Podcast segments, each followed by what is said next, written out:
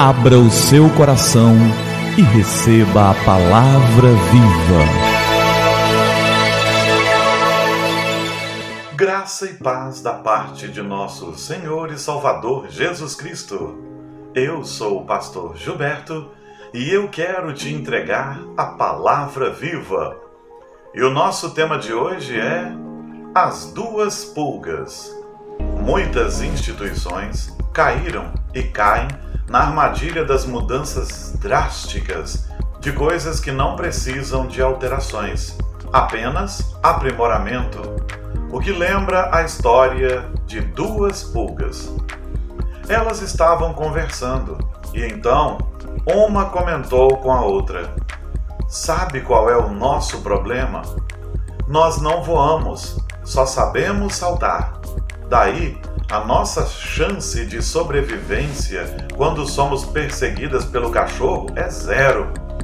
É por isso que existem muito mais moscas do que pulgas.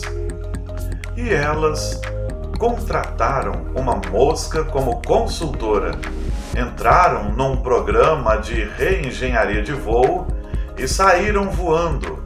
Passado algum tempo, a primeira pulga falou para a outra Quer saber?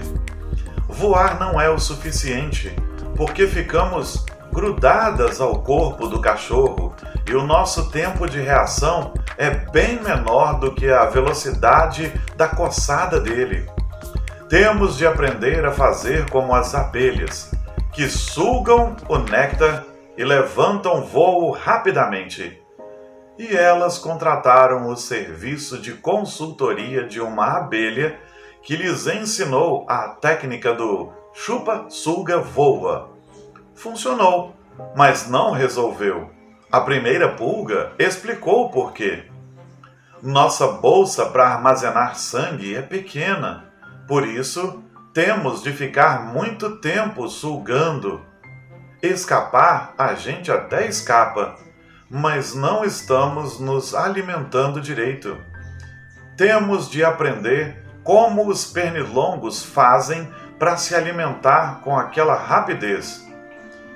E um pernilongo lhes prestou uma consultoria para incrementar o tamanho do abdômen. Resolvido, mas por poucos minutos.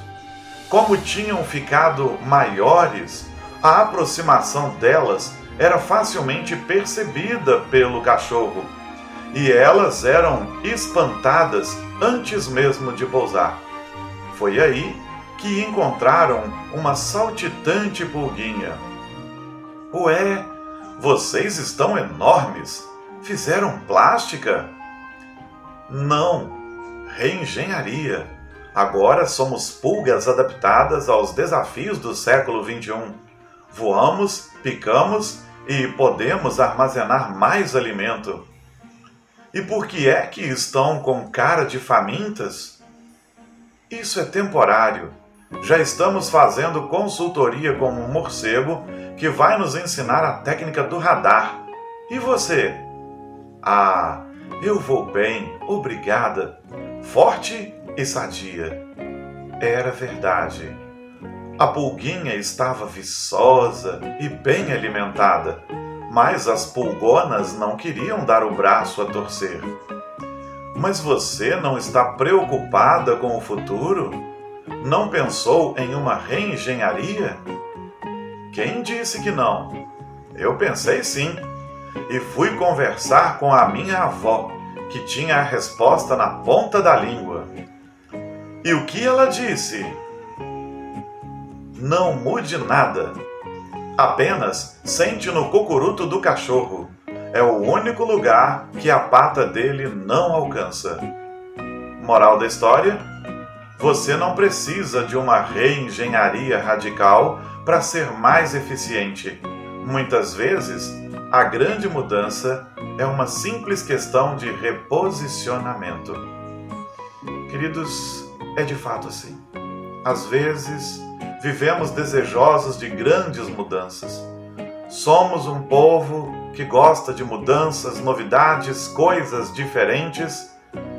E muitas vezes, na maioria das vezes, não é uma questão de mudar tudo, é uma questão de uma pequena adequação. Mas o apóstolo Paulo nos fala da insatisfação humana e do desejo pelo novo, muitas vezes. E muitas vezes isso leva as pessoas a abrirem mão do que é mais importante.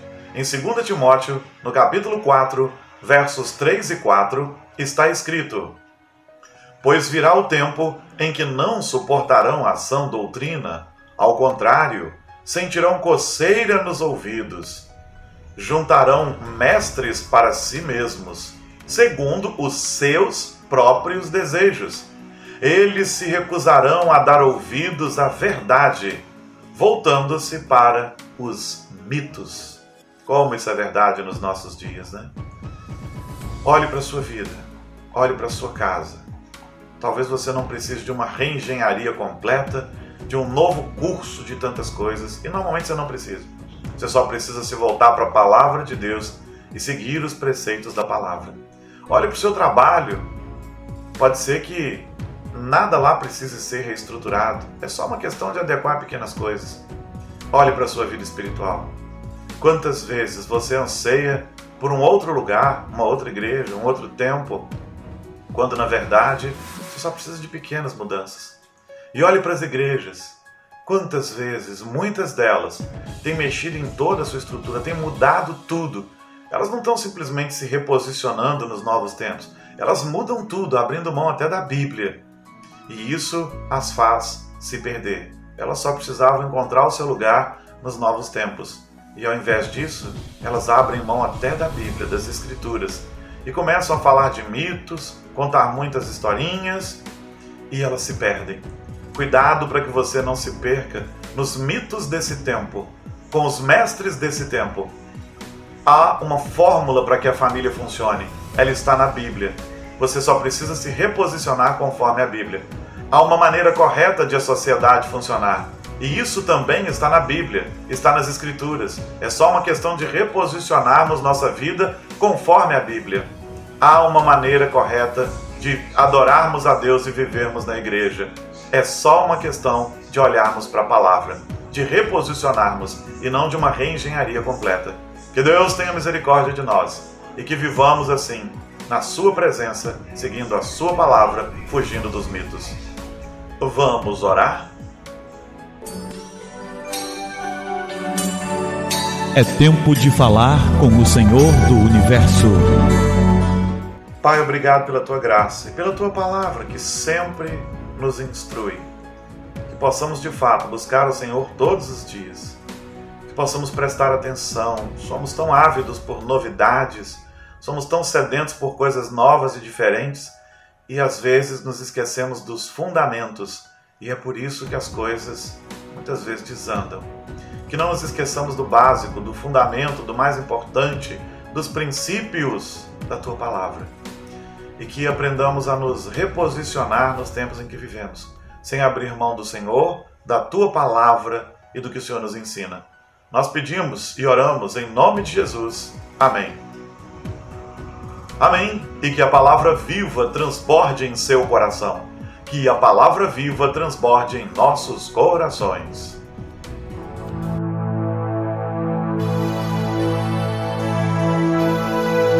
Abra o seu coração e receba a palavra viva.